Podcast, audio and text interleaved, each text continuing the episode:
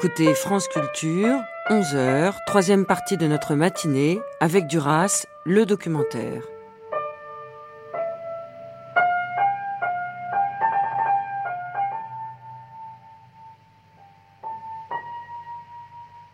Nous sommes à Montréal par une belle journée de printemps qui est prometteuse déjà de l'été, Daniel Laurin. Et j'ai la chance de pouvoir vous rencontrer. Vous êtes l'auteur d'un livre qui s'intitule Duras l'impossible. Et vous commencez euh, ce livre euh, par une phrase bouleversante.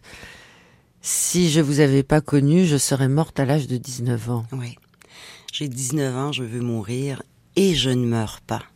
En fait, c'est la phrase qui vient, la phrase qui vient parce que je ne meurs pas, parce que parce que je, je, vous rencontre à travers vos livres, parce que je me reconnais dans vos livres, parce que euh, surtout en fait le premier livre que j'ai lu euh, de Marguerite Duras, c'est Le ravissement de l'Olvestein. Et je sais bien que je suis pas la seule, mais au moment où ça m'arrive moi, je me reconnais dans ce, ce, ce désespoir, cette désespérance cette errance, euh, le, fait de se sentir divisé, de se sentir euh, loin du monde, loin de soi, de ne pas savoir qui on est.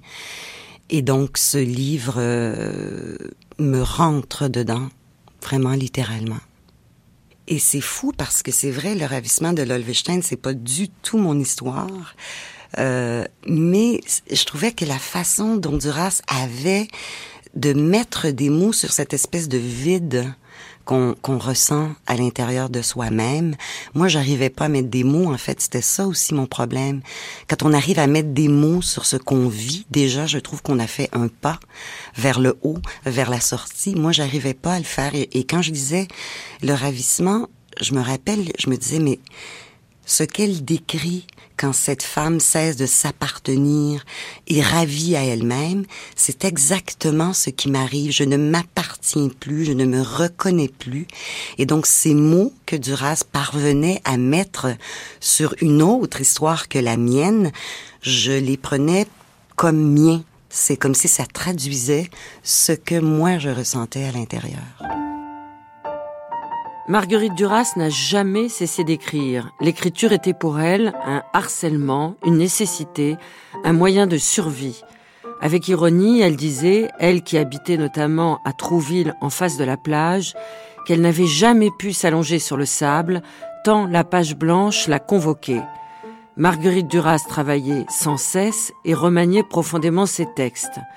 Nous la retrouvons dans ce documentaire qui s'intitule Écrire, dit-elle, qui comporte des témoignages, des archives, des extraits de films, mais aussi une surprise.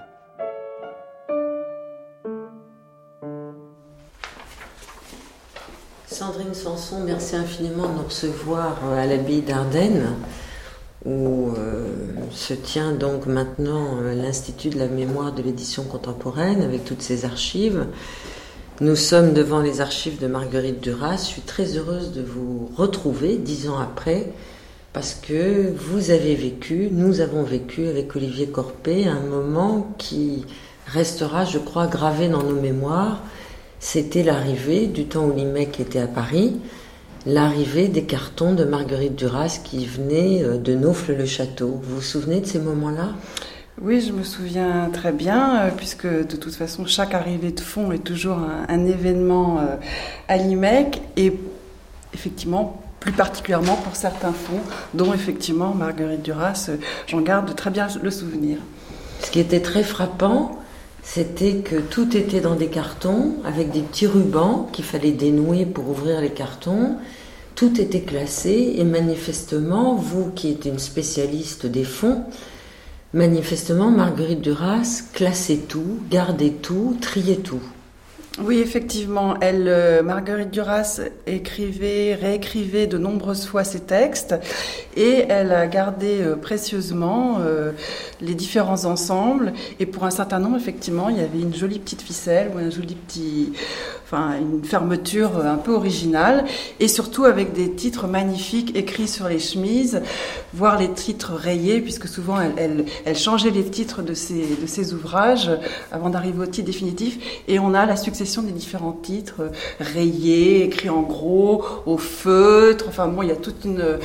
les archives de Marguerite Duras sont particulièrement euh, visuelles et particulièrement euh, riches, enfin pour, euh, pour, pour un archiviste, c'est vraiment, on a à peu près tous les cas de figure du montage qu'on peut faire avec le papier, puisque avant l'ordinateur, bien évidemment, on hésitait à retaper, retaper, parce qu'elle tapait, elle écrivait peu à la main. Elle tapait ses textes elle-même, donc ce sont des, tapuscrits que l'on a. Et comme elle tapait elle-même ses textes, donc elle était, euh, on peut le comprendre, avare de son temps. Et euh, comme elle retravaillait beaucoup ses textes, elle utilisait en fait le copier-coller avant l'ordinateur, la paire de ciseaux, le scotch, parfois la graphe, mais rarement le scotch surtout. Et elle, euh, réutilisait comme ça des morceaux de texte, ce qui lui évitait de, de retaper certains paragraphes. Alors à propos de la douleur, quand elle a publié ce texte qu'elle a dit avoir retrouvé dans une armoire, de Naufle-le-Château. Euh, on se le disait avec Marianne Alphand ce matin, peu de gens, peu de critiques littéraires l'ont cru. Et vous, qu'est-ce que vous en pensez à partir du fond d'archives? On est comme vous, hein comme beaucoup de critiques, on y croit, on y croit peu. Mais bon. Mais il y, a quand même les textes. Ah oui, oui, il y a les textes, mais qu'elle les ait vraiment oubliés, comme elle a l'air de le dire, et qu'elle les ait retrouvés, dans, si mes souvenirs sont bons, dans sa cuisine, ou je sais pas quoi, dans un placard, ou quelque chose comme ça, hein, c'est ça Dans des armoires. Ou dans des armoires. Euh, bon, voilà, on n'y croit pas, mais. Mais, bon. mais comment ça, on n'y croit pas Mais bien sûr qu'elle les a retrouvés dans son armoire. Oui, qu'elle les ait retrouvés, mais qu'elle n'a pas, pas oublié qu'ils existaient, c'est ça. Euh. Ah, je pense qu'elle l'avait oublié. Vous croyez? Des choses comme ça, oui. oui. Bon. On voit d'après le fond d'archives qu'elle écrivait tout le temps. Oui, oui, oui, oui, tout à fait. Mais euh, après, ça, c'est. Voilà, elle n'est plus là pour nous, pour, nous dire. Alors, ce fameux manuscrit de la douleur, puisque c'est vous, Paul Tchaikovsky-Laurence, qui avez publié ce texte euh, admirable. Mm, mm, mm, qui a été d'ailleurs, il faut le rappeler, euh, pas très bien accueilli par la critique, qui a été très suspicieuse. Comment s'est déroulée la découverte de ce texte? Comment vous en a-t-elle parlé la première fois qu'elle est venue vous voir pour vous dire j'ai un texte euh, au départ? Est-ce qu'elle vous a dit ce sont des cahiers que j'ai retrouvés par hasard? Voilà, exactement. Elle m'a appelé en me disant écoute j'ai trouvé quelque chose d'extraordinaire, viens voir ça.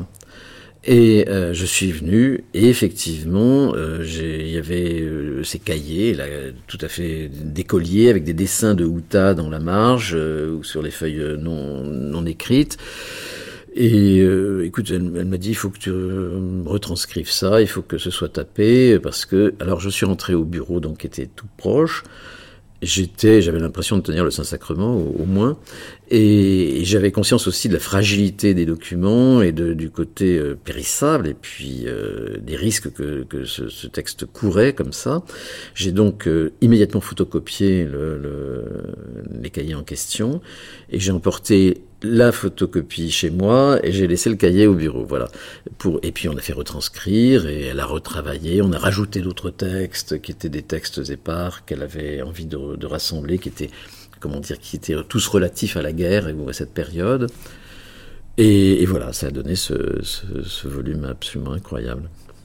Comment vous l'avez ressenti la première fois que vous l'avez lu ce texte? Oh, j'ai été, j'ai été bouleversé. J'ai été, j'ai eu vraiment le sentiment de tenir entre, d'avoir sous les yeux quelque chose d'exceptionnel parce que c'était là aussi ce qui était extraordinaire, c'est que ce texte, si j'ai bon souvenir, a été écrit en 45 et elle avait, quelque chose à dire euh, qui ne souffrait pas euh, d'attendre, enfin, ou l'attente. Et, ça se sent, il y a une espèce d'urgence dans cette écriture que moi j'ai ressenti fortement en la lisant. Et puis c'était un document aussi extraordinaire, enfin, sur, sur le retour de Robert Antelme, c'est quelque chose d'incroyable.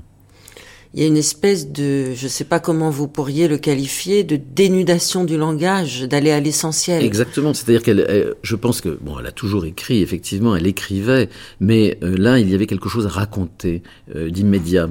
Il n'y avait pas, il y avait des faits à relater, des faits réels, des faits avérés. Il n'y a pas de, de roman dans le, dans le, il n'y a pas de, de, comment dire, il n'y a pas de fiction dans la douleur. C'est un, c'est un vrai texte documentaire. Et donc il y a, il y a tous ces épisodes dont on ne saura jamais qu'elle, qu'elle relate dans les cahiers de la guerre, dans les brouillons des cahiers de la guerre, tous ces épisodes qui relatent son enfance, qui sont des variations autour du barrage, autour de ce qu'on apprendra ensuite dans la dans, dans l'amant. Il y a le premier baiser, enfin il y a des, des choses euh, très très fortes mais dont on ne sait pas si c'est de la fiction ou, vrai. Quoi. C'est, ça qui est extraordinaire aussi, c'est qu'elle a réussi à faire de son, œuvre et de sa vie un, mélange totalement inextricable. Voilà, et puis c'est très bien comme ça. Dites-vous que c'est curieux un écrivain.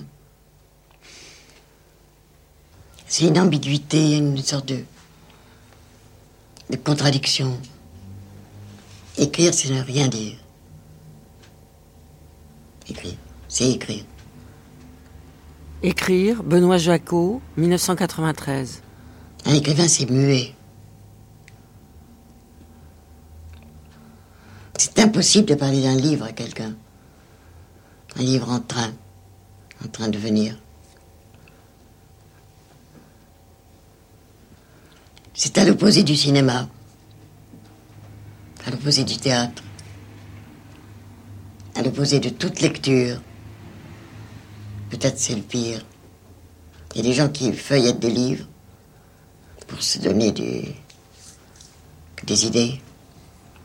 C'est inconcevable, enfin. C'est. Euh, c'est vraiment une nuit. C'est la nuit, c'est ça. Un livre, c'est la nuit. Oui. Ça me fait pleurer, je sais pas pourquoi.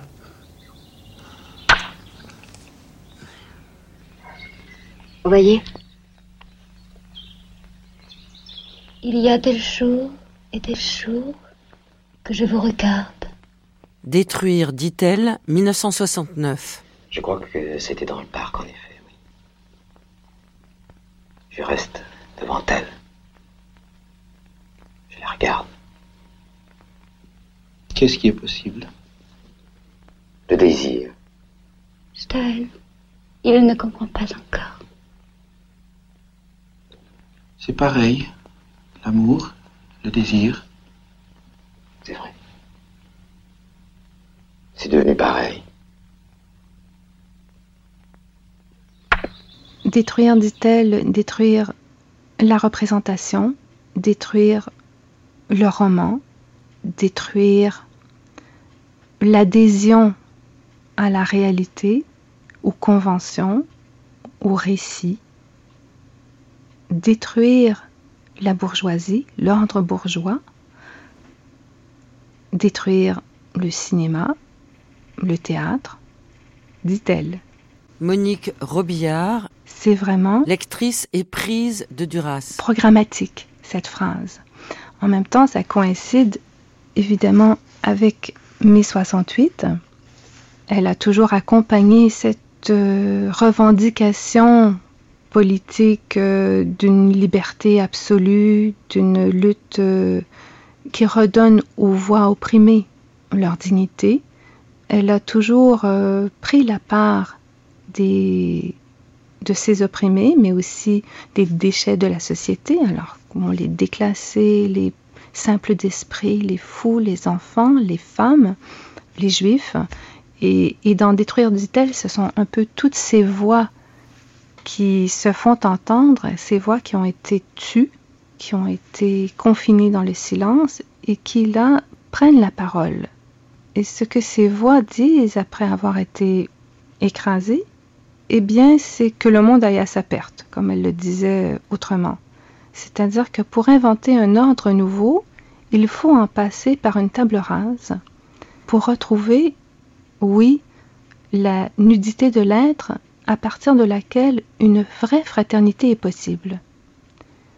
Et c'est certainement un très grand risque parce que chaque individu à ce moment-là est, est commis à se perdre, à enlever son personnage, son persona, son masque. Et donc l'appel à cette fraternité, les politiques, parce que cette fraternité se fait dans le partage d'une douleur, d'une connaissance de cette absurde qui nous lie tous, qui est d'une mort qui est vouée à sa fin et d'un monde qui est voué à sa perte. Dites-moi, vous l'avez vu plus que moi ces derniers temps, qu'est-ce qui... Hmm? La peur. Ce sera terrible, ce sera épouvantable, et déjà elle, elle le sait un peu. de, de qui parlez-vous D'elle, de vous, de tous, de votre destruction. Ah, J'ai pas compris. Vous êtes malade. Voilà.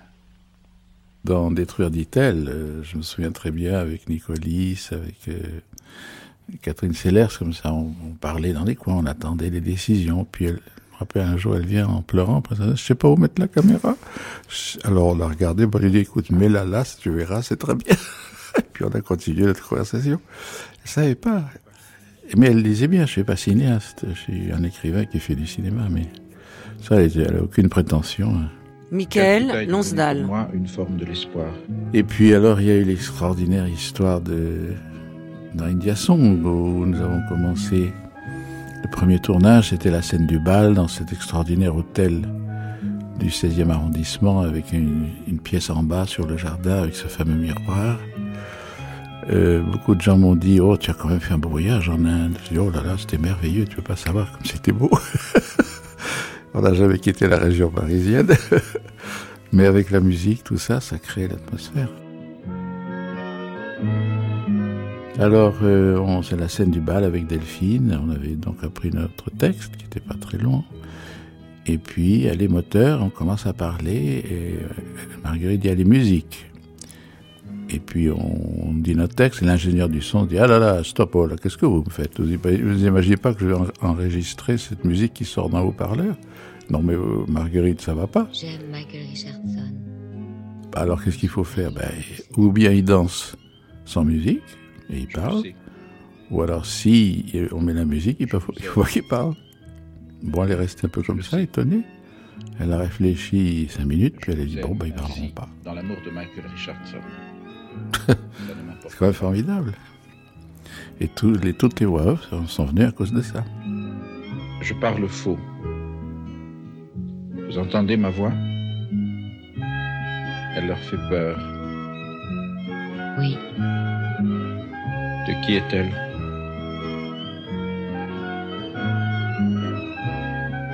J'ai tiré sur moi à Lahore sans en mourir. Les autres me séparent de Lahore. Je ne m'en sépare pas. Lahore, c'est moi. Vous comprenez aussi? Oui, ne criez pas. Oui. Vous pouvez nous raconter, Michael Lonsdal, dans quelles circonstances vous, vous avez euh, enregistré ici, dans cette maison de la radio, à quelques mètres de ce studio où nous sommes, euh, les cris du vice-consul? Oui, bah, il fallait y aller, comme on dit. Alors on a, on a enregistré une partie dans un studio, oui.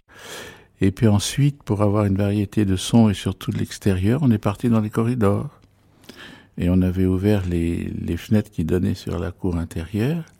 Alors évidemment, il y a des Ce qu'on appelle la petite couronne, nous. Petite couronne.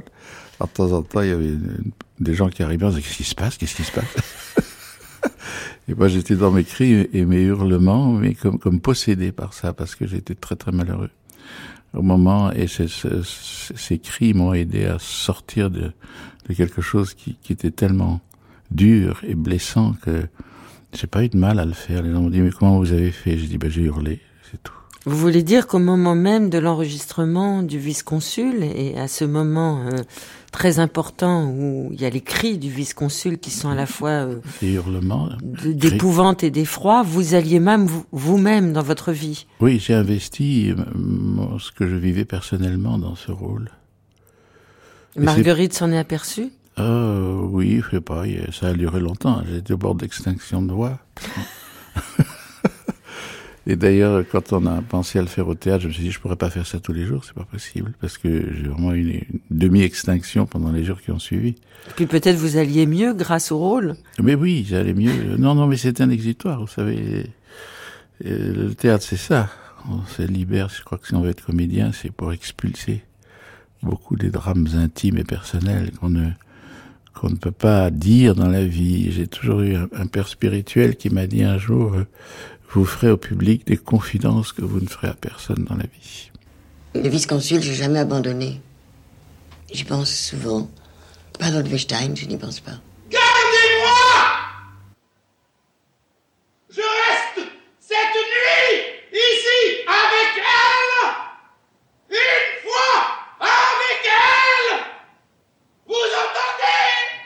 le, vice-consul, c'est un livre que j'ai crié, je peux dire. Sans voix.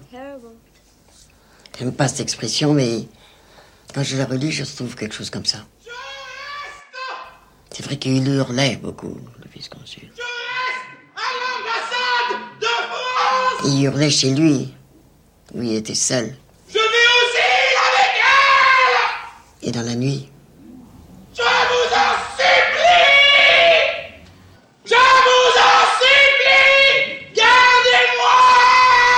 Mais je ne l'ai jamais retrouvé ailleurs. Je ne l'ai retrouvé que dans le. C'est terrible. L'acteur qui l'a joué. Et elle qui ne bouge pas. C'est-à-dire euh, Lansdale. Une fois Une seule Je n'ai jamais aimé Vous voulez pas lire hein, quelques lignes? Ah bah si, quoi par exemple Ce que vous voulez. Indiason, qu'est-ce qu'on peut dire Indiason Oui, peut-être, un petit bout là. Il est tout à fait inutile qu'on aille plus loin, vous et moi. Rire bref, terrible. Nous n'avons rien à nous dire. Nous sommes les mêmes. Anne-Marie, je crois ce que vous venez de dire. Le vice-consul les histoires d'amour, vous les vivez avec d'autres. Nous n'avons pas besoin de ça. Un silence. Le vice-consul. Je voulais connaître l'odeur de vos cheveux. C'est ce qui vous explique que je... Arrêt, sanglot. Silence. La voix revient presque normale. Après la réception, vous restez entre intimes. Je voudrais rester avec vous une fois. Elle, vous n'avez aucune chance. Un temps, lui, il me chasserait. Oui, vous êtes quelqu'un qu'il leur faut oublier. Le vice-consul, comme Lahore. Oui. Que vais-je devenir? Vous serez nommé loin de Calcutta. C'est ce que vous désirez? Tout ça est entrelardé de temps, temps, silence, temps, temps. C'est un des rares auteurs qui, joue énormément sur le temps. Le vice-consul, bon, et quand cela va-t-il finir? Elle, avec votre mort, je crois. Le vice-consul déchirant, quel est ce mal? Le mien. Et elle, l'intelligence. Un temps. Vice-consul, rire terrible. De vous? Pas de réponse, silence. Le vice-consul, je vais crier.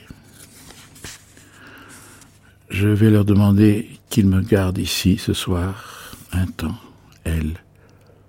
Faites comme vous voudrez.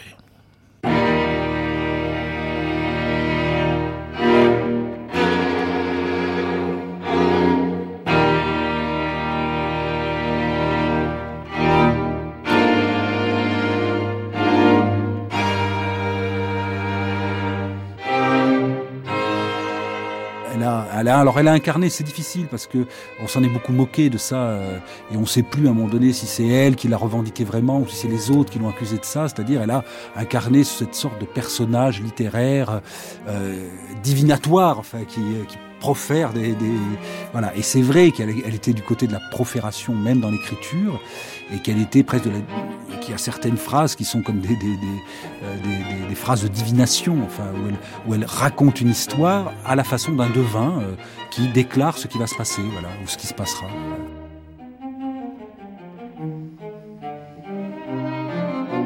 Nous avons traversé l'hôtel et nous nous sommes trouvés sur la berge du fleuve et ensuite sur le fleuve. Il était immense, immobile et plein d'îles, de peupliers, partout, sur les îles, sur les berges. Après l'hôtel, il y avait un tournant du fleuve, et on le perdait de vue. Vous avez dit, c'est la Loire, elle est si large, regarde, la mer ne doit pas être loin. Vous avez dit qu'il n'en paraissait rien, mais que c'était un fleuve dangereux. Vous avez expliqué les trous d'eau et les vertiges et les tourbillons qui s'emparaient du corps des enfants l'été et les enfouissaient dans les sables des fonds. Vous avez dit aussi que ces peupliers-là, de la Loire, en ce moment du début de l'été, avaient la couleur de mes cheveux quand j'étais une petite fille. Vous étiez très beau sans jamais vouloir le paraître, jamais, et cela donnait à votre beauté la grâce insaisissable de l'enfance, et je l'ai vu tout à coup, tandis que vous parliez avec moi. Nous avions jusque-là rarement été seuls. C'était une des premières fois. Je me suis éloigné de vous et je vous ai regardé, et puis j'ai regardé le tournant du fleuve. Ensuite je suis revenu et j'ai vu que vous étiez encore là, et que vous me regardiez encore, et j'ai vu que vous pensiez la même chose à me voir que moi de vous avoir vu de la sorte dans cette solitude, loin de nos petits frères et sœurs, loin d'elles qui nous avaient appris à nous tenir dans cette merveilleuse négligence de nous-mêmes.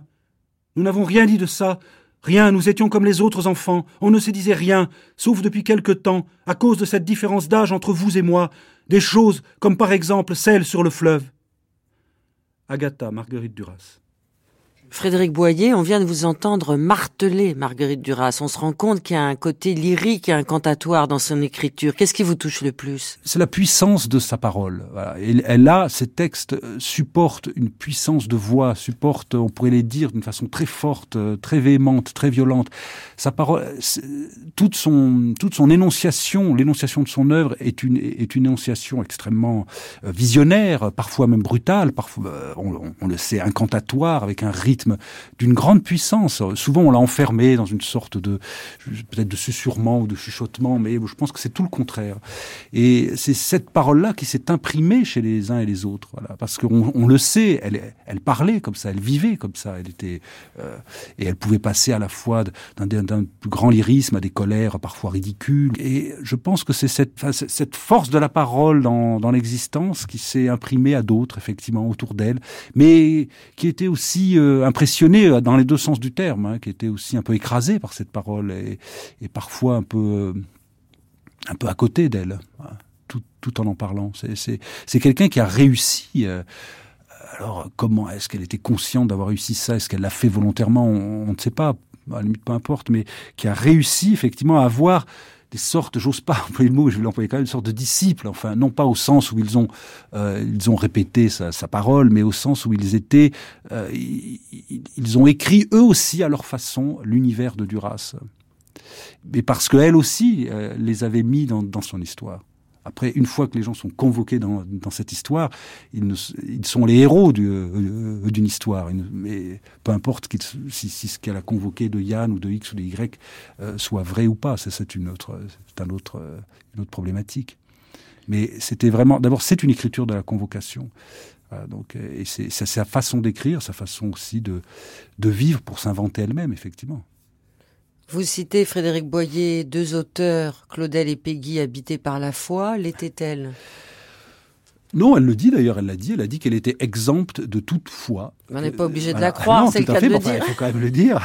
Elle était exempte de toute foi, elle y tenait beaucoup, elle est, elle est revenue souvent euh, là-dessus, alors peut-être moins à la fin de sa vie, euh, mais en tout cas, elle, elle était très véhémente. Mais euh, euh elle, a, elle, a, elle affirmait toujours cela, en tout cas dans ses livres, dans ses entretiens, euh, notamment je pense à un entretien avec Dominique Noguez, où elle affirme effectivement qu'elle ne croit pas, qu'elle est athée, qu'elle est exempte de toute foi, mais euh, qu'en même temps elle a la nécessité du mot Dieu. Donc, euh, euh, donc elle a, et elle disait effectivement, de toute façon, soit on est Dieu, soit on est une personne. Voilà, avec et elle, elle le convoque, elle convoquait Dieu, je pense. Lorsqu'elle écrit le barrage contre le Pacifique et plus tard, quand elle, à chaque fois que Dieu est convoqué, en tout cas, contrairement à d'autres, elle cite Dieu. Elle, enfin, je veux dire, elle le cite. Elle, elle, elle, en fait aussi une sorte de personnage. Euh, il est parfois extrêmement violent. Hein, C'est souvent d'ailleurs, euh, il est à la place de la violence. Elle dit Dieu, celui qui fait les camps de concentration et qui fait les guerres. Voilà, elle place Dieu là, ce qui est un geste extrêmement, euh, non pas provocateur, mais un geste extrêmement fort et prophétique, puisque euh, c'est c'est en quelque sorte, c'est le geste de Job qui met Dieu là. Euh, il dit Dieu, voilà, ça n'est pas que Job demande à Dieu de lui expliquer son malheur. C'est une explication d'ailleurs euh, c'est l'explication des amis de Job, des faux amis de Job, mais le, véritable geste désespéré de Job est de dire Dieu est à la place de mon malheur. Voilà. C'est Dieu, c'est celui qui fait que Job n'a plus sa famille, n'a plus sa peau, n'a plus voilà. Et eh ben c'est ce que fait Marguerite quand elle disait, ce que faisait Marguerite quand elle disait Dieu, euh, c'est celui qui fait les guerres, les camps de concentration ou euh, le fait qu'il n'y ait, qu'il n'y ait pas d'amour. Hein, elle disait c'est celui qui empêche l'amour. Alors c'est quelque chose de terrible, mais euh, c'est aussi la preuve d'une immense interrogation, je ne sais pas si c'est une interrogation de foi, mais en, tout cas d'une immense interrogation euh, sur, euh, sur qui est Dieu. Et c'est l'interrogation première, euh, en, tout cas la, à la racine de, tous les grands textes euh, sur les relations de, de, de l'humanité et de Dieu, que ce soit, je parlais de Job, c'est l'Ecclésiaste aussi, évidemment. C'est immense, c'est bien sûr, c'est immense. Et d'ailleurs, parfois, on, ça a été caricaturé, ça, on s'en est moqué, parce qu'effectivement, elle était capable parfois dans, dans, presque rien ou dans, dans, dans une, ce qu'elle appelait une souveraine banalité ou une, dans, dans, dans quelque chose d'extrêmement de, banal, elle était capable de, de, de, jeter comme ça une interrogation euh, sidérante. Enfin, effectivement, ce qui, est, ce qui est parfois extrêmement beau, parfois été effectivement euh, a pu a pu apparaître un peu grotesque pour certains, mais le risque du grotesque, dont on a souvent aussi accusé Marguerite, on, on se moque toujours beaucoup d'elle. Enfin, mais euh, c'est simplement la preuve du risque qu'elle prenait dans l'écriture. Voilà, on peut aussi se moquer de Peggy. On parlait de Peggy, c'est très facile, euh, mais euh, a beau s'en moquer, c'est là le risque d'une écriture qui était qui était extrêmement libre, hein, extrêmement libre. Euh, c'est pour et que effectivement euh, mais c'est une œuvre effectivement ouvertement métaphysique. après, je, ne sais pas si... Enfin, puis de toute façon, ce n'est pas très intéressant après de la rattacher à une quelconque foi. Euh, et d'ailleurs, elle n'a pas voulu ça, et c'est ce qui est beau. Mais par contre, effectivement, c'est une interrogation sur, sur l'existence qui est qui n'a pas beaucoup, euh, pour ne pas dire aucun, aucun équivalent, en tout cas contemporain. Hiroshima, mon amour. Quel étrange cri, disait Marguerite Yourcenar à propos de ce titre de Marguerite Duras. Marguerite Duras, vous avez entendu parler quand même. Marguerite Duras, l'apologiste sénile des infanticides ruraux. Marguerite Duras qui n'a pas écrit que des conneries. Hein. Elle en a aussi filmé. Hein. Mais c'est vrai quel étrange cri, enfin, Hiroshima, mon amour. Pourquoi pas euh, Auschwitz, mon loulou c'est ça, c'est cette personnalité unique, euh, ce, culot à, être soi-même. Dominique euh, Isserman. On avait l'impression que, enfin, elle bataillait, elle bataillait, elle bataillait sûrement Marguerite beaucoup pour ses idées, pour sa façon de penser. Et puis alors, il y a eu toutes les moqueries, hein, je veux dire, qu'est-ce qu'elle a été exposée aux moqueries? Parce que moi, je me rappelle, avant de connaître Marguerite Duras, je connaissais des, des des, émissions de télévision, je sais pas quoi, où les gens parlaient d'un rasoir. Enfin bon, c'était euh, tout le monde imitait les, les, romans de Marguerite Duras avec euh, trois personnes dans une chaise longue en train de se dire des choses complètement euh, insipides. Passe-moi l'eau, il y en a plus, mais c'est magnifique. Enfin bon, je sais pas quoi. Enfin bon, elle était très caricaturée comme ça, et elle s'en foutait. Enfin, elle, voilà, elle est elle-même comme ça, et j'ai beaucoup de tendresse parce que justement. Je suis inconditionnelle sans être aveuglément inconditionnelle. Je lui disais, Marguerite, vous pouvez vous promener rue Saint-Benoît, avec euh, une casserole accrochée à une ficelle, je trouvais sûrement encore ça génial. Donc ça veut dire que j'allais la soutenir dans tout ce qu'elle ferait.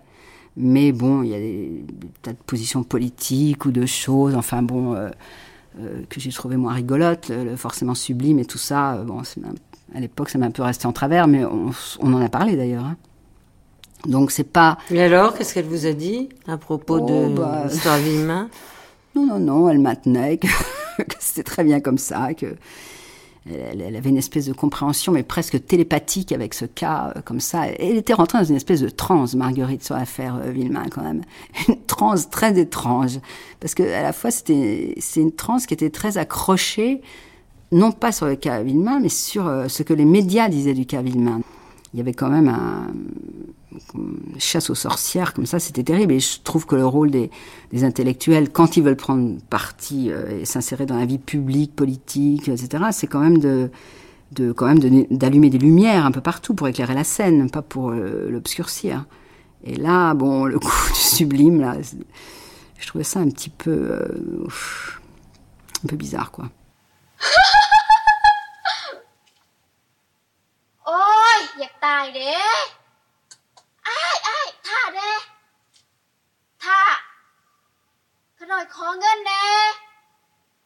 Douze enfants morts tandis qu'elle marche vers le Bengale. Oui. Elle les laisse, les vents, les oublie. Malarmé et Duras ont fait euh, la même expérience atroce de perdre un enfant. Malarmé en a fait un texte ô combien poignant. Marguerite Duras euh, l'a évoqué, mais n'a pas écrit à partir de la perte de son premier enfant. Malarmé euh, a écrit Le tombeau d'Anatole sur son petit garçon mort et en fait il ne l'a pas écrit aussi. C'est-à-dire que ce que nous en avons aujourd'hui, ce sont euh, les fragments, les brouillons, la tentative désespérée, mais impossible aussi de dire cette douleur-là. Monique Robillard. Ces fragments qui nous sont parvenus auraient dû être brûlés, Malarmé l'avait demandé. Heureusement, ils ne l'ont pas été parce que, parce que je pense que cette écriture-là, euh, justement, nous rejoint complètement dans sa, dans sa folie, dans la folie de cette douleur, dans cette indicible qui se dit justement par l'état même de l'écriture, qui sont comme autant de, de tessons de verre, de fragments brisés de quelque chose qui est absolument impossible à ramasser d'aucune façon. Alors, l'échec, si l'on peut dire, l'impossibilité de faire un livre publiable du tombeau d'Anatole, qui est donc resté une œuvre posthume, Duras l'a certainement rencontrée elle aussi. Elle n'a pas effectivement parlé de cette euh, perte de l'enfant, mais la figure de l'enfant mort est une figure qui, comme vous le savez, hante toute son œuvre, et notamment par euh, cette figure emblématique et centrale à la fois du cycle d'India Song et du cycle autobiographique, et qui est la figure de la mendiante. Et sans doute, de la même manière que, que Malarmé, ça ne pouvait pas se dire frontalement.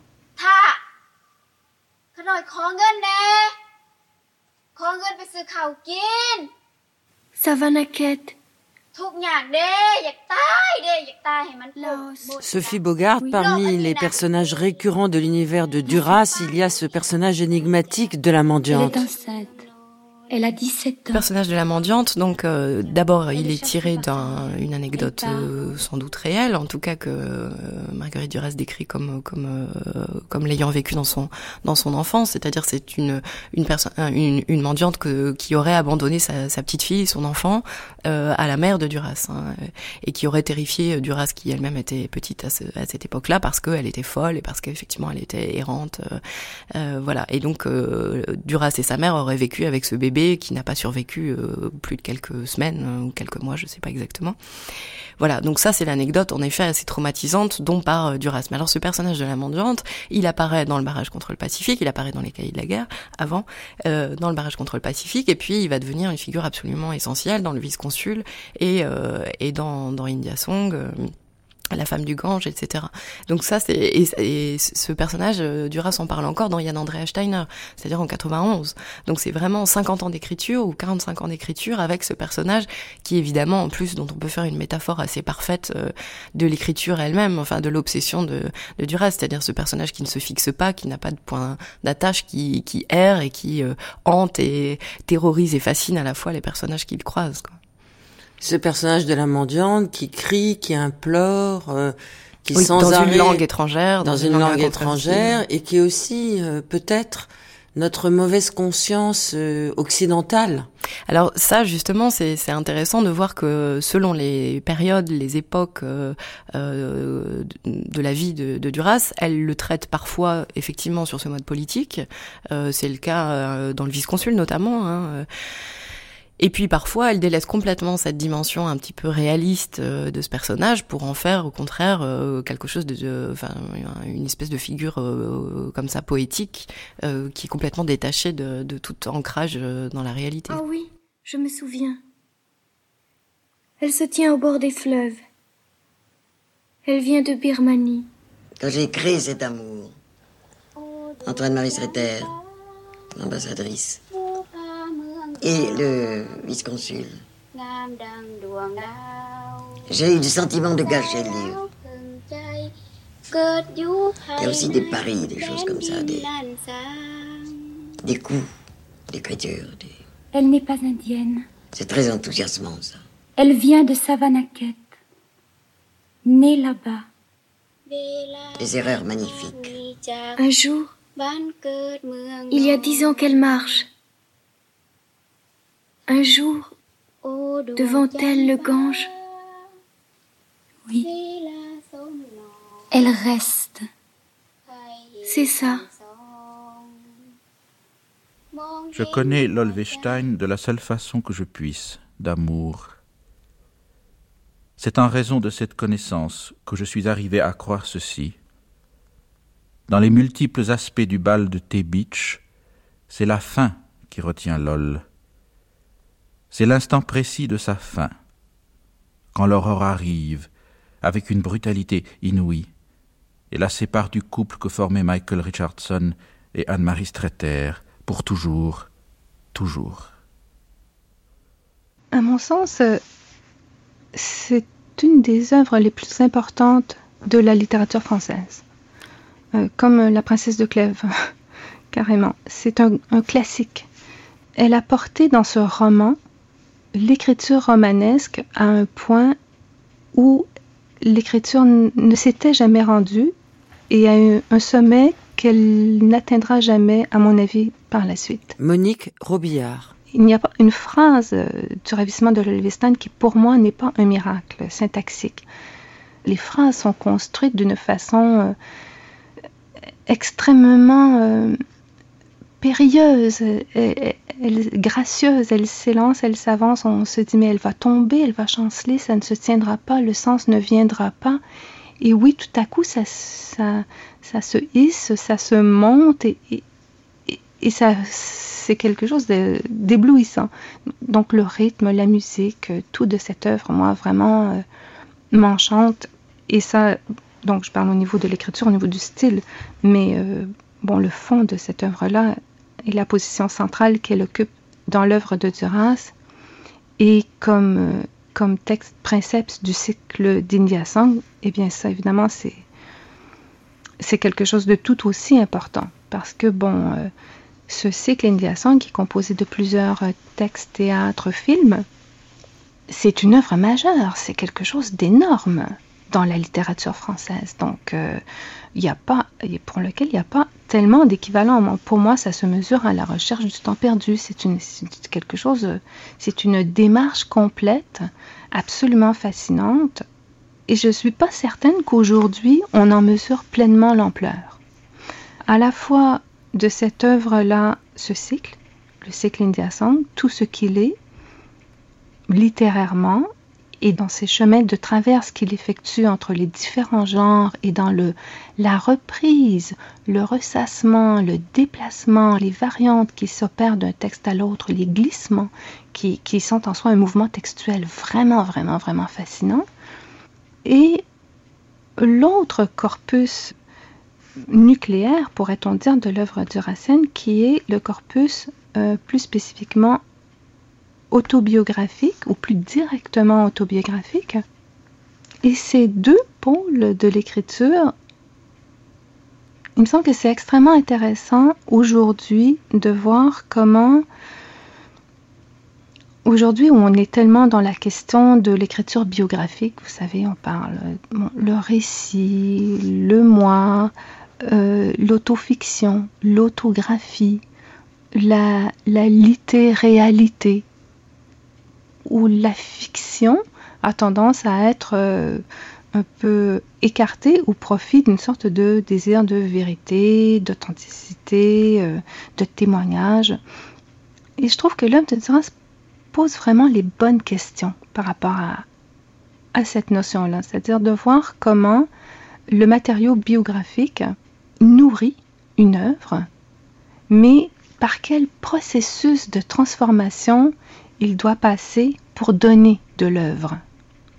Elle parlait, elle, du filtre. Hein. Elle disait, euh, disait l'écrivain est un filtre et il y a autant de différences entre le livre que n'importe qui peut écrire et un vrai livre, il y a autant de différences entre ces deux livres qu'entre pas de livre et un livre.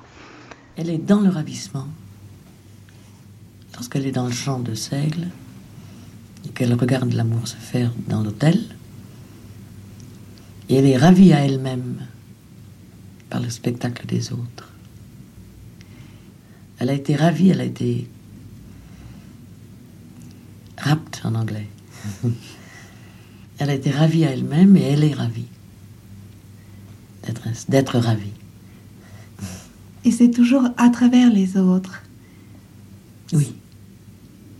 Et c'est une nécessité dans vos livres que ce soit à travers les autres. C'est là que j'ai commencé à, à considérer l'autre comme faisant partie intégrante de soi. C'est-à-dire que l'infirmité, si on peut dire, de l'Olvestein, c'est qu'il n'y a pas d'étanchéité entre elle et l'autre. Elle est l'autre aussi. Elle est dans la chambre où se fait l'amour.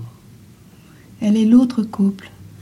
Et quand elle sombre dans la folie euh, définitive, lorsqu'elle vit l'amour en son nom, à la fin du livre, lorsqu'elle va à l'hôtel avec cet homme, qui n'est personne d'ailleurs, qui, correspond à un choix tout à fait banal et fonctionnel, quoi. Ce qui est surtout frappant, il me semble, euh, chez Lolvestein, chez ce personnage, c'est son absence de souffrance finalement. C'est-à-dire que la souffrance, c'est la souffrance de la jalousie et de, se voir quitter par l'homme qu'elle aime. C'est une souffrance qu'elle ressent dans l'instant, ce fameux moment du, bal euh, dont elle ne se relèvera pas en quelque sorte. Mais ensuite, elle cesse de souffrir. Et elle est dans une, euh, un désir de voir c'est ça qui est tout à fait frappant, hein, d'être euh, à l'extérieur d'une scène amoureuse, euh, mais de continuer à la contempler, mais d'en de, de, rester le voilà la tierce personne, l'intruse. Donc elle, elle cherche à rejouer cette scène où elle a vu son amant la quitter pour une autre femme. Euh, Anne-Marie Streeter, donc, euh, elle cherche à, à, reproduire, répéter à l'infini cette, cette scène traumatique, mais voilà, elle n'est plus dans la souffrance, elle est dans une espèce de détachement euh, qui la sépare de d'elle-même, quoi. Peut-être Lolvestein euh, est-elle dans un état euh, d'anesthésie? Et ce que vous venez de dire, Sophie Bogard, est très important, je crois, par rapport à l'œuvre de Marguerite Duras. C'est-à-dire qu'on est souvent, euh, nous, lecteurs, en position d'identification, car elle laisse une place au lecteur, Marguerite Duras, ça je crois que c'est très important à souligner, en identification de, voyeurisme. Mhm. Et, on peut peut-être parler d'ailleurs de la totalité de son œuvre euh, comme effectivement une, une œuvre qui essaye de voir par-dessus l'épaule de ce qu'il ne faut pas voir et de cette troisième voie oui, tout à fait. Madame, vous avez dit quelque chose qui me paraît très très important et très juste. Et à cet égard, il y a quelque chose qui m'a beaucoup frappé justement dans les archives pour revenir à la façon dont elle a travaillé pour euh, écrire ce, texte érotique très singulier et très beau, je trouve, qui est qui s'appelle L'homme assis dans le couloir qu'elle a donc publié en 1980 aux éditions de Minuit. Et en fait, dans les archives, on retrouve euh, des, premiers jets de ce texte très court, qui date très évidemment des années 60, du début des années 60. Et euh, elle raconte donc dans un entretien en 1980 à Montréal que ce texte, elle l'a, elle l'a délaissé parce que voilà, il ne prenait pas, enfin, ça ne donnait rien littérairement, ça ne l'intéressait pas. elle décrivait donc une scène d'amour entre un homme et une femme, entre deux amants, avec une espèce de narration omnisciente qui faisait que, euh, en fait, elle racontait évidemment une quelque chose de très intime et de très personnel qui, voilà, concernait sa propre vie, mais euh, littérairement, ça ne, ça ne donnait rien. Et puis, 20 ans après, elle est revenue sur ce texte, c'est quelque chose qu'elle fait souvent et c'est quand même assez, assez impressionnant. À constater encore une fois dans les archives, dans les brouillons. 20 ans après, elle revient sur ce texte et elle ajoute une troisième voix, ce que vous avez appelé une troisième voix, c'est-à-dire ce qui va devenir la, narratrice ou le narrateur, on ne sait pas si c'est un homme ou une femme, en tout cas qui voit ce couple faire l'amour. Et là, tout de suite, effectivement, le texte devient absolument fascinant, précisément parce que, alors là, pour le coup, le lecteur est absolument en position de voyeur puisque le narrateur l'est lui-même. Et cette distance, c'est ça qui fait que euh, le texte a un intérêt littéraire. Ça, c'est vraiment du, du, voyeurisme typique. Mais il y avait déjà une scène du même genre euh, dans euh, 10h30 du soir en été, très beau roman, donc qui se passe euh, en Espagne. Et c'est une histoire de trio, là, euh, comme, comme, souvent chez Duras, enfin, non seulement dans, dans, sa vie, mais, mais, dans ses œuvres. Dominique Noguez. Partent en voyage, là, curieusement, un homme et deux femmes, l'une qui est sa femme actuelle et qui sent intérieurement que il ne l'aime plus autant qu'avant et, et puis une autre qui, qui va manifestement le fasciner. La première femme faisant au fond, ne faisant rien pour empêcher le l'attirance de son mari, enfin de son, son compagnon, faisant tout oui, pour les, les surprenant en train de s'embrasser et euh, ne s'opposant pas à cette espèce de, de remplacement d'elle-même. Et au fond, la, la fameuse scène de, aussi de, du bal de, du ravissement de Lolvestein, où, où voit son amant lui être volé devant ses yeux par une femme en noir qui est plus âgée qu'elle et qui est une femme fascinante, qui est Anne-Marie Stretter. C'est une histoire de trio, mais toujours de la même façon. Il y en a une qui se fait prendre son, son amant et qui, qui le laisse, au fond, qui l'abandonne à une autre femme, et elle, elle veut assister à cela, elle veut, elle veut voir, voir y compris dans, dans les choses les plus érotiques.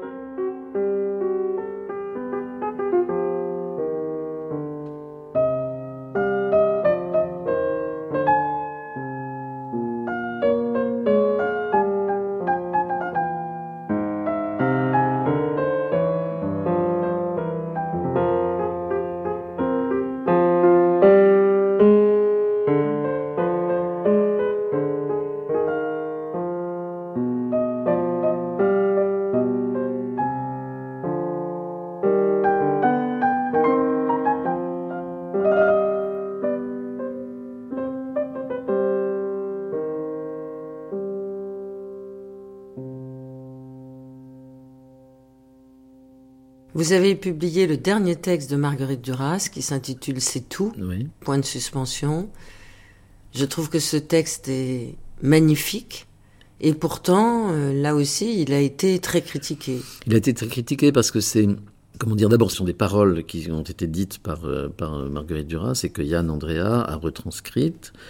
Paul Otchakowski, Laurence. Et ce qui est très très émouvant, c'est que jusqu'au bout, elle reste Marguerite Duras, c'est-à-dire que c'est il y a des là aussi il y a des, des, des fulgurances extraordinaires, enfin des, des une manière de, de, de, ramasser le sens euh, dans, en quelques mots qui est spécifique euh, à Duras, je pense.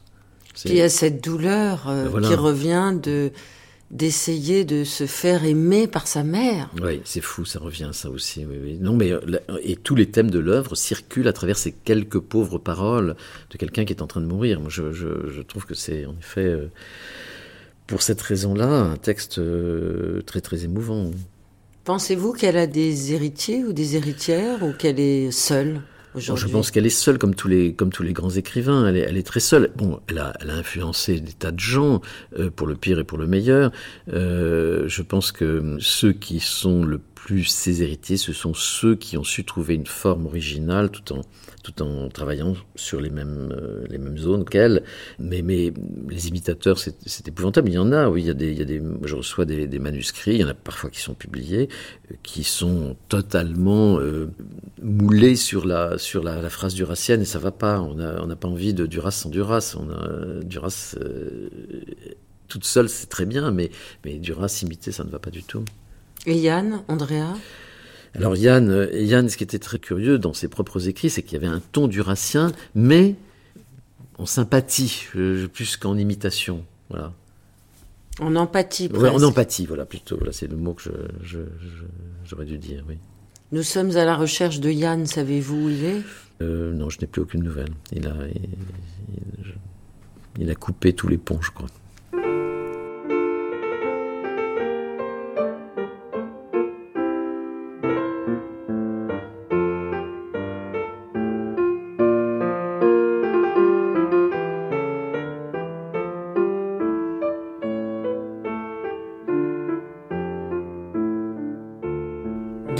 On n'en aura jamais fini avec Marguerite Duras, puisque euh, vous avez découvert un inédit de Duras qui s'intitule Caprice, dans une collection euh, qui s'intitule Visage de femme.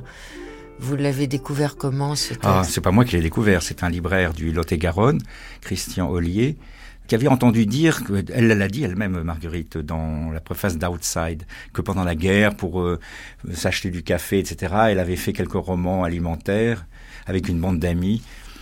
Alors, euh, ce libraire était un peu à l'affût, et puis euh, il, interroge un spécialiste du roman populaire, euh, un autre libraire qui se trouve dans l'est de la France, et l'autre lui dit ah mais justement j'ai reçu quelques livres de la collection qui sont parus à la fin de la guerre chez un éditeur qui, qui s'appelait Nicea. Et, il lui en envoie un, il lui dit ça, ça pourrait correspondre parce que c'est plutôt mieux écrit que d'habitude. Et donc Christian Ollier a reçu ce petit fascicule. C'est pas épais, hein, ça, ça coûtait pas cher du tout. Il y a une couverture rose, ça s'appelle effectivement euh, Caprice, avec euh, dans la collection Visage de femme. Et on, on, a, on a retrouvé dans les papiers euh, à l'IMEC, à l'Institut pour la mémoire de l'édition contemporaine, dans les, là où il y a les archives de Duras, on a retrouvé un papier sur lequel euh, elle note Nicea et un, et un téléphone. Et le téléphone correspond au, à une ligne du 15e arrondissement. Donc il y a une, une enquête là. Alors à partir de là... Euh, Quel limier de Mais Christian Ollier a fait lire le livre à quelques... Il me l'a envoyé, il l'a fait lire à deux ou trois personnes. Et moi immédiatement, comme, comme la plupart des autres d'ailleurs, moi immédiatement j'ai dit mais ça c'est de Duras évidemment. Et pour le coup c'est pas uniquement pour des raisons comme ça de externe, mais sur des raisons internes, pour des raisons de style. C'est absolument déjà le, le, le, style de Duras. C'est une histoire d'adultère, mais un adultère qui se passe comme euh, dans Hiroshima, mon amour, euh, non pas euh, sur le mode de Grivois, de l'adultère bourgeois, où Madame trompe Monsieur avec le, le, le, valet de chambre, ou Monsieur avec la soubrette, enfin, pas du tout. C'est une espèce d'adultère métaphysique hein, qui, qui, est fait par une femme euh, qui aime son mari, qui continue à aimer son mari, mais qui à un moment donné, euh, je sais pas, veut, veut éprouver quelque chose d'autre et euh, est saisie par l'apparition d'un homme euh, qu'elle voit sur une plage à, à, Biarritz. Et il va se passer exactement comme dans Hiroshima mon amour, une rencontre amoureuse qui dure 24 heures, quoi. Lecture le 31 mai dernier, pour la première fois, à la villa Gillet à Lyon de cet inédit de Marguerite Duras intitulé Caprice, nous en écoutons un bref extrait lu par Ariel Dombal. Caprice. Longs cheveux dorés, yeux bleus, un air à la fois fier et tendre, 27 ans. C'était aux environs de quatre heures lorsque je me suis réveillée la première chose que j'ai vue, c'est ce paquet de vêtements roulés. Alors, instinctivement, j'ai regardé sur la mer et au loin, j'ai aperçu un homme qui nageait. La petite crique était presque déserte, une seule famille à l'endroit opposé à celui où j'étais, puis lui, cet inconnu, et moi. Pourquoi y étais-je? Au lieu d'être sur la côte des Basques où il s'y est d'aller lorsque la saison bat son plein en août. Ma famille et mon mari sont partis à la rune ce matin. Moi, je suis restée. Maintenant, je ne sais plus si c'est parce que j'étais fatiguée. Je n'irai pas, Bernard, je ne suis pas en train. Voilà ce que j'ai dit à Bernard dans l'entrebâillement de la porte de ma chambre lorsqu'il est venu me chercher. Je ne peux pas les laisser tomber, c'est difficile maintenant que j'ai promis de les accompagner, a dit Bernard. J'ai dit que oui, bien sûr, qu'il devait les accompagner. Je ne sais pas pourquoi au juste. Je n'avais pas envie de faire cette excursion à la rune.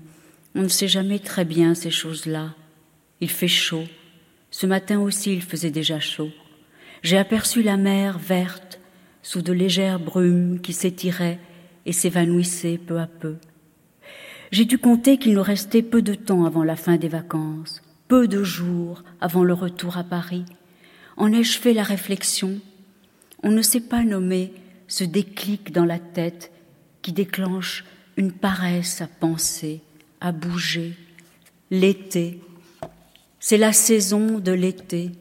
Il m'a semblé que je connaissais La rune pour y être allée il y a trois semaines, mais que l'été, mon été, je ne l'avais pas encore ressenti, plein, lourd. Je me suis dit, pour cela, il faudra s'étendre sur la plage que je connais, y rester seul, à penser, ou à ne penser à rien, s'engourdir du soleil qui bouge à peine, car la mer bouge à la place de tout. Je ne suis pas en train. Bernard n'a pas insisté. S'il l'avait fait, cela ne m'aurait pas plu. Il le sait, Bernard, que j'ai un mauvais caractère, et il m'aime. Je crois que je m'étais assoupie lorsqu'il est arrivé.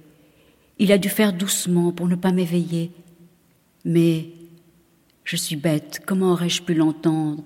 Le bruit de mer dissipe tous les autres bruits, et celui du pas des hommes, le sable l'avale. J'ai ouvert les yeux tout à coup, j'étais bien là, j'ai souri de bien-être, je n'avais ni froid ni chaud, j'étais délacée. La journée, à en croire la position du soleil, était longue encore. Avant de me décider à revenir et qu'il ne rentre, encore de longues heures se passeraient. Je me suis dit que je ne rentrerais que tard, une fois le soleil couché. C'est à ce moment-là que j'ai vu le paquet de vêtements à ma gauche. Au loin, immédiatement après, j'ai aperçu sa tête qui avançait bravement, affrontait la houle dure de la mer. Mon sourire s'est arrêté net. Je me souviens de tout. Pourquoi ce soir mon journal s'étire indéfiniment? Oui, pourquoi? Je me souviens jusque dans mon sourire, comme s'il ne devait rien manquer, rien, pas le moindre détail à la trame de ce temps écoulé cet après-midi. Donc, j'ai cessé de sourire. Quelqu'un était passé près de moi, moi qui dormais et croyais être seul.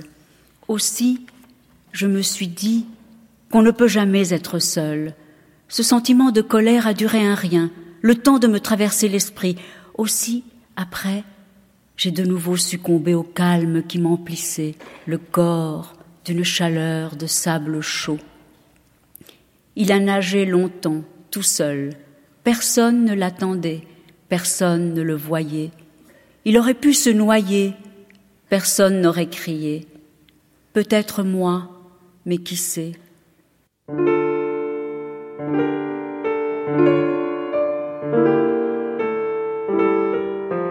C'était Écrire, dit-elle, avec Daniel Laurin, Sandrine Sanson, Marianne Alphand, Paul Tchaikovsky-Laurence, Monique Robillard, Michael Lonsdal, Frédéric Boyer, Dominique Isserman, Sophie Bogart, Dominique Noguez et la voix de Ariel Dombal.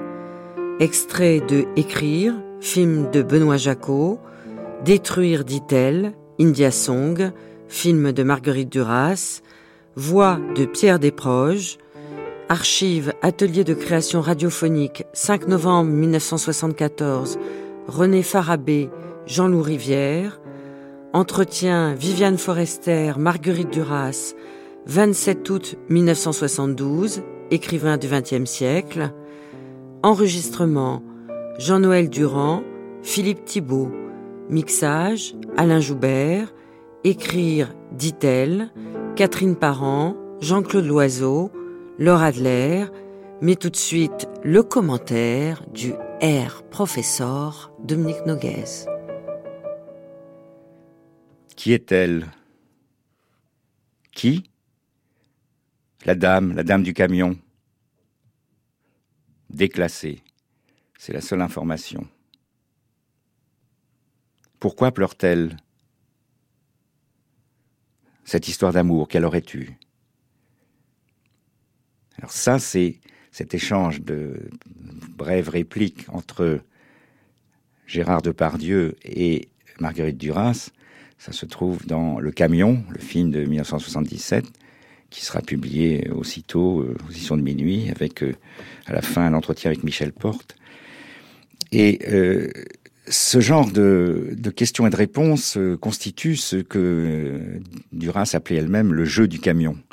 Le jeu du camion, ça consiste euh, à faire naître une histoire avec un partenaire et qui vous pose des questions et auxquelles on répond. et elle aimait bien ça, Marguerite Duras, parce que quand j'ai fait des, entretiens sur le camion justement avec elle en, 83, donc six ans après, elle avait tenu à ce qu'on soit filmé exactement au premier étage de, sa maison de Naufle, à l'endroit même où avait été tourné le camion. Et euh, tout d'un coup, au milieu des, questions, elle m'avait proposé de, jouer au, jeu du camion. J'étais un peu décontenancé, je me demandais ce qu'elle voulait dire.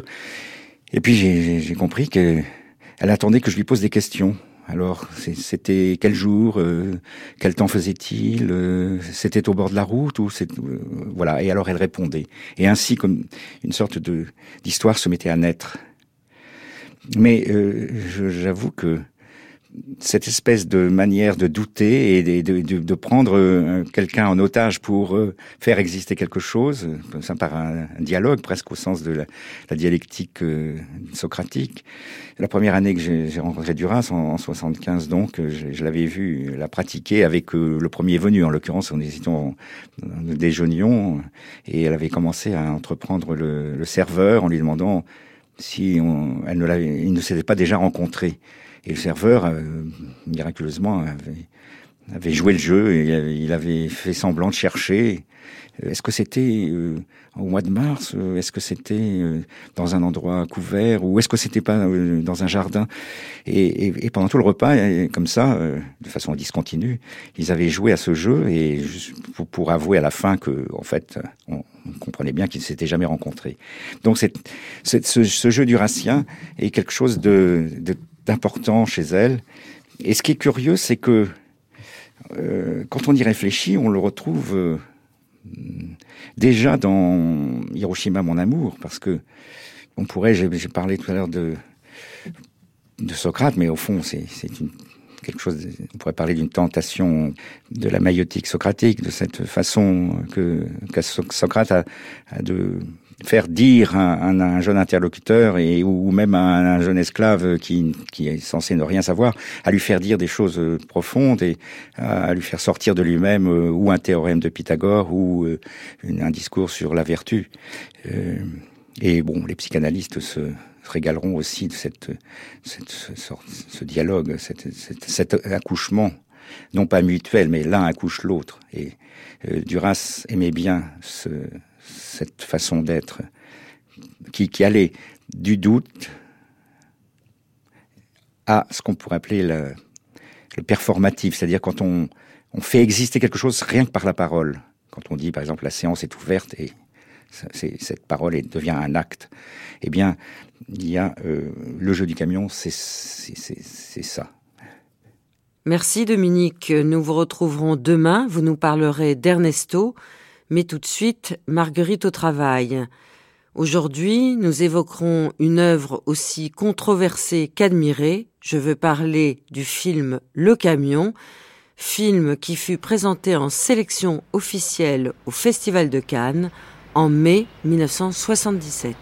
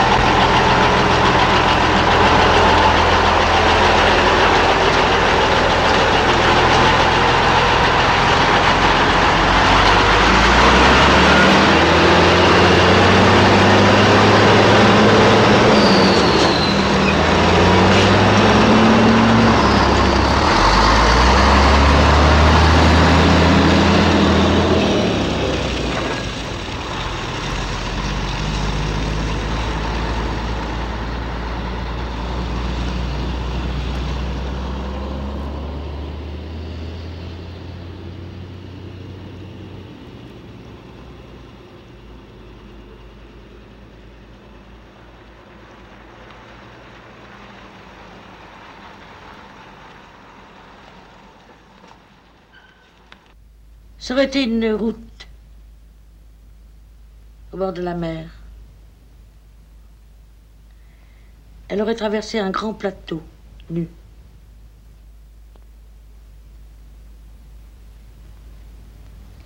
Et puis un camion s'est arrivé et il serait passé lentement à travers le paysage.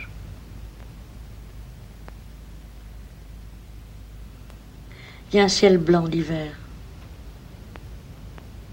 Une brume aussi, très légère, répandue partout. Sur les terres, sur la terre.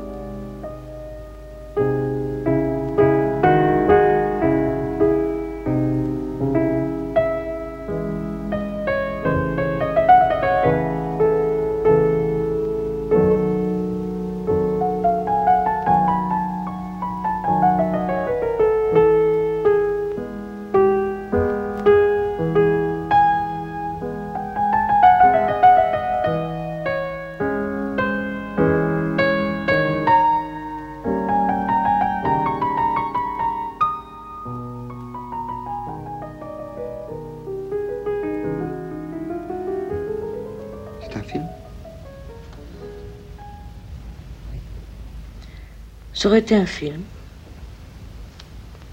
C'est un film. Oui.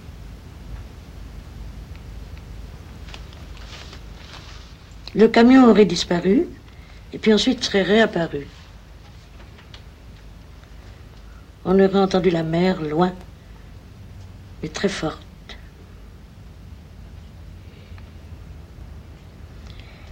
Et puis, au bord de la route, une femme aurait attendu. Elle aurait fait signe. On se serait approché d'elle. C'est une femme d'un certain âge, habillée comme à la ville.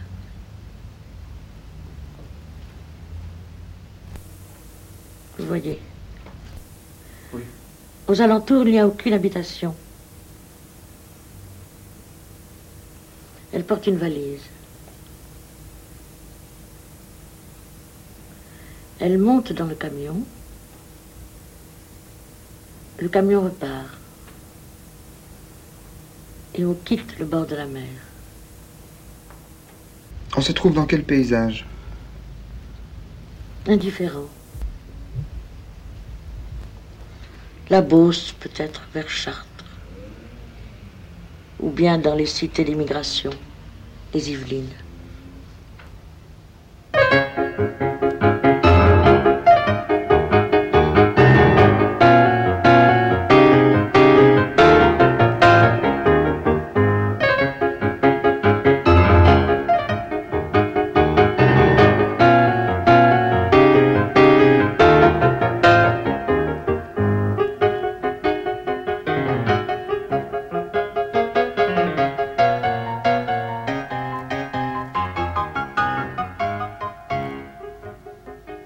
On m'a dit, je ne sais pas si vous êtes d'accord là-dessus. Je suis assez d'accord. C'est là qu'elle aurait commencé à regarder le paysage. Euh, on m'a dit, il ne faut pas parler de, en termes d'entrée. La mer au loin. Tant et tant d'entrées. J'en suis à 10 000 entrées maintenant. La route. Il faudrait parler en termes d'exemplaires. C'est un ami l'autre jour qui m'a dit, tu as donc vendu 10 000 exemplaires du camion. Le livre participe du film complètement. C'est une sorte de mémento du film. Le off dans le livre est plus apparent. On peut revenir dessus. Il est plus lisible. Tandis que dans le camion, il est mêlé à la musique, il est mêlé au paysage.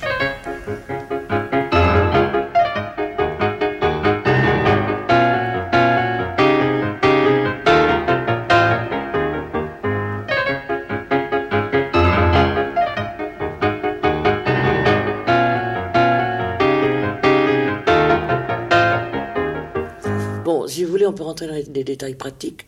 Il n'y a jamais eu deux prises de vue. C'est vraiment le surgissement du texte, à chaque fois. Il a été écrit, il n'a jamais été parlé avant, avant le, le premier tour de la caméra. Sauf dans les trois premières prises, parce que Bruno a voulu les recommencer en gros plan. Alors vous disiez que c'était un camion au bord de la mer. Oui, c'est ça.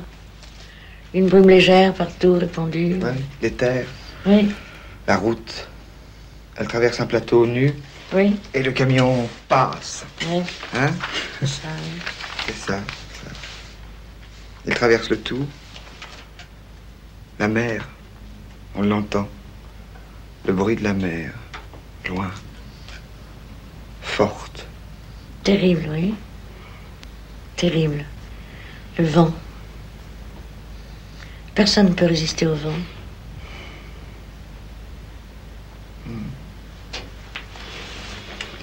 Qu'est-ce qu'elle dit, la femme qui est montée? Elle dit que le monde aille à sa perte. C'est la seule politique. Que le monde aille à sa perte. C'est la seule politique. C'est ça. Le monde est perdu. Ça n'a pas marché. Le monde n'a pas marché. C'est fini. Et je l'espère. Et ce, basculement du monde dans l'horreur, dans la misère, jamais on est autant mort de faim. Hein? Il faut le rejoindre. On n'est pas contemporain de notre monde. Si vous voulez, il faudrait une catastrophe qui égalise tout ça. L'hégémonie de l'Occident, c'est terminé. C'est maintenant, la- la- le, le relais va être pris par des idéologies terrifiantes. Je parle aussi bien de l'idéologie chinoise ou fasciste soviétique que de l'idéologie japonaise, par exemple. Si elle dit que le monde aille à sa perte, c'est une solution. euh, c'est une manière de, de résignation euh, exaspérée. C'est une manière de dire après moi le déluge. Euh, La perte n'est pas la mort. Elle dit quoi encore? Elle dit tout est dans tout, partout, tout le temps, en même temps.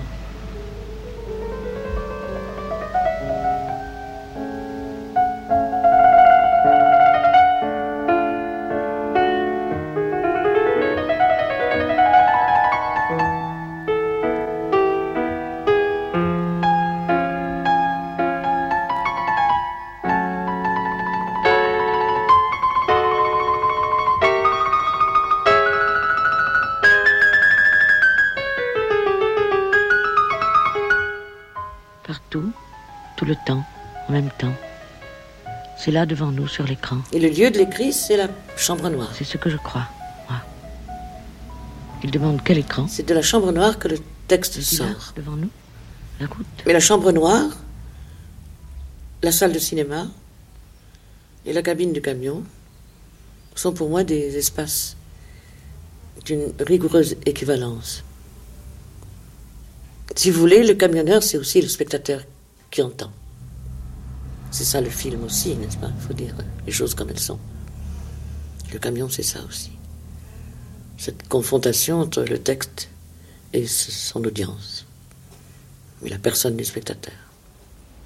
Elle dit c'est tellement terrible, tellement dur. Tellement dur. C'est le mot, je crois. Vous croyez que la perte du monde, c'est c'est son malheur, c'est sa mort? Je crois. La perte du monde, alors le mot est de droite, si vous voulez. Se perdre, c'est perdre de l'argent. C'est perdre son capital, son travail. Non, la perte du monde, c'est que le monde se répande. C'est que l'égalité se répande. Le sort commun devienne vraiment commun. Qu'il n'y ait plus cette tentative d'économie sordide de l'oligarchie financière mondiale. Qu'est-ce que ça veut dire cette occupation? De retenir ses, ses biens, ses points, son argent. ses- Elle dit quoi, madame? Elle dit les mots prolétariat, classe ouvrière. Elle dit maintenant, ils savent nommer leurs exploitants, leurs oppresseurs, lire, écrire. Avant, ils ne savaient ni lire, ni écrire. Maintenant, ils savent lire et écrire. Leurs connaissances quant à leur sort sont considérables. Oui, leurs connaissances sur eux-mêmes sont considérables. Elle dit quel progrès, fixe, éblouissant, fixé, mort. Ce n'est plus à peine de nous faire le cinéma de l'espoir socialiste. Je l'ai écrit. De l'espoir capitaliste. Plus la peine de nous faire celui d'une justice à venir, sociale, fiscale ou autre. Celui du travail, du mérite, celui des femmes, des jeunes, des Portugais, des Maliens, des intellectuels, des Sénégalais. Plus la peine de nous faire le cinéma de la peur, de la révolution, de la dictature du prolétariat, de la liberté, de vos épouvantails, de l'amour. Plus la peine. Plus la peine de nous faire le cinéma du cinéma. On croit plus rien. On croit. Joie, deux points, on croit, deux points, plus rien. Elle aurait parlé une dernière fois. Elle aurait dit s'être trompée durant toute sa vie. Avoir pleuré quand il fallait rire, rire quand il fallait pleurer, pleurer quand il fallait pleurer. Elle dit encore que le monde aille à sa perte, qu'il aille à sa perte.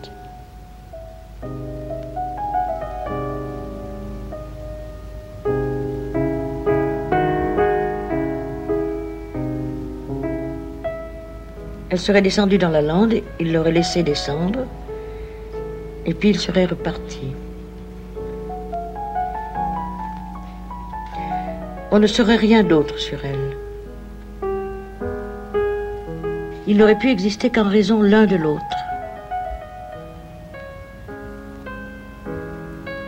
L'histoire est donc arrêtée.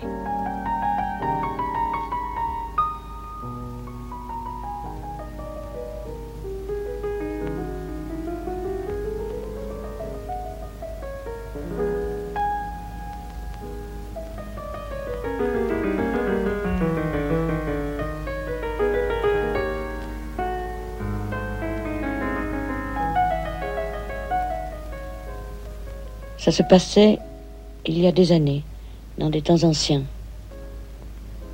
On ne pouvait pas savoir encore ce qui se trouvait derrière la clarté des mots. La clarté des mots s'est obscurcie. On ne lit plus rien. On ne voit plus rien. Rien.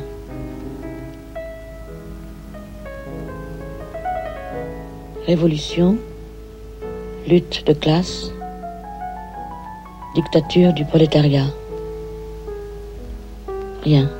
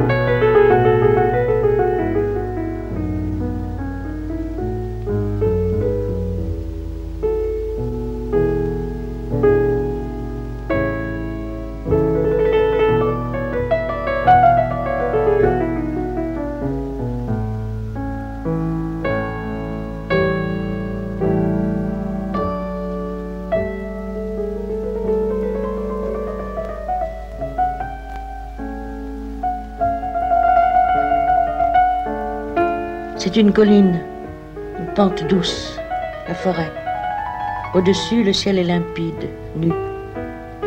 L'été. Pas de vent. Le soleil est très fort, fixe, caniculaire. La couleur qui domine est un vert sombre, jauni par la chaleur, le sel de l'air. La mer est là. Sécheresse craquante du sol. C'est l'été.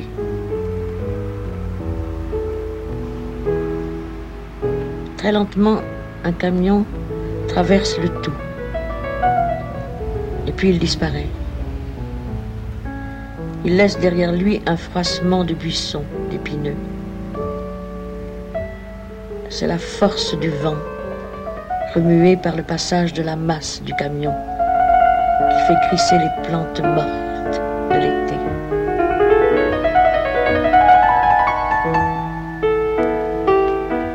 Le camion a disparu.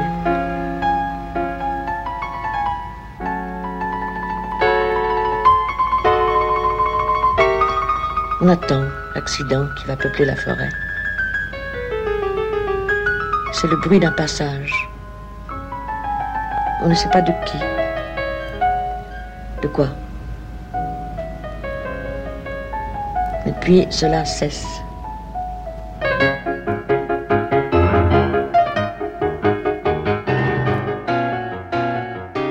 Le camion, Marguerite Duras, Gérard Depardieu, avec les voix de Dominique Noguez et Caroline Champetier. C'était Marguerite Duras, La Radicale, Alain Joubert, Catherine Parent, Jean-Claude Loiseau, Laure Adler. Demain, Marguerite Duras, La Sorcière. Mais comme chaque jour, avant de nous quitter, nous vous proposons d'écouter une de ces chansons dont raffolait Marguerite. Aujourd'hui, Comment ne pas l'aimer? La vie en rose, Edith Piaf.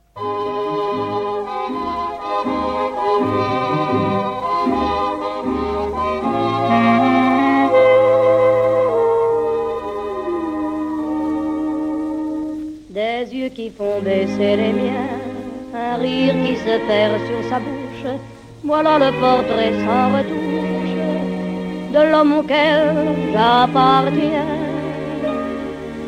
Quand il me prend dans ses bras, qu'il me parle tout bas, je vois la vie en rose. Il me dit des mots des mots de tous les jours, me fait quelque chose. Il est entré dans mon cœur une part de bonheur dont je connais la cause.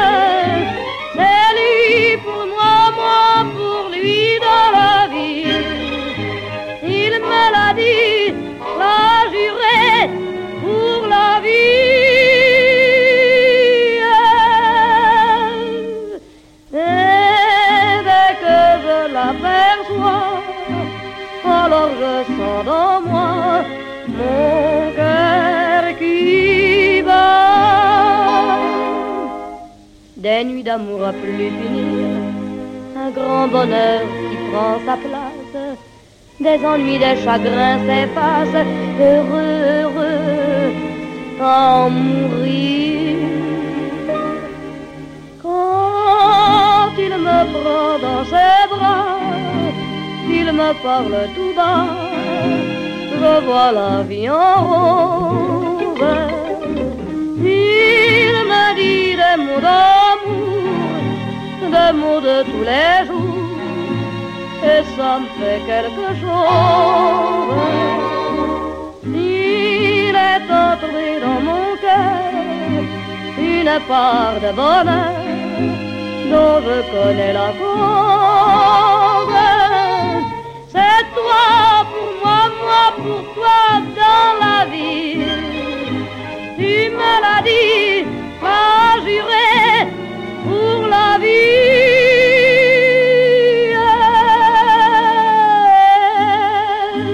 Dès que je t'aperçois, alors je sens dans moi mon cœur qui bat.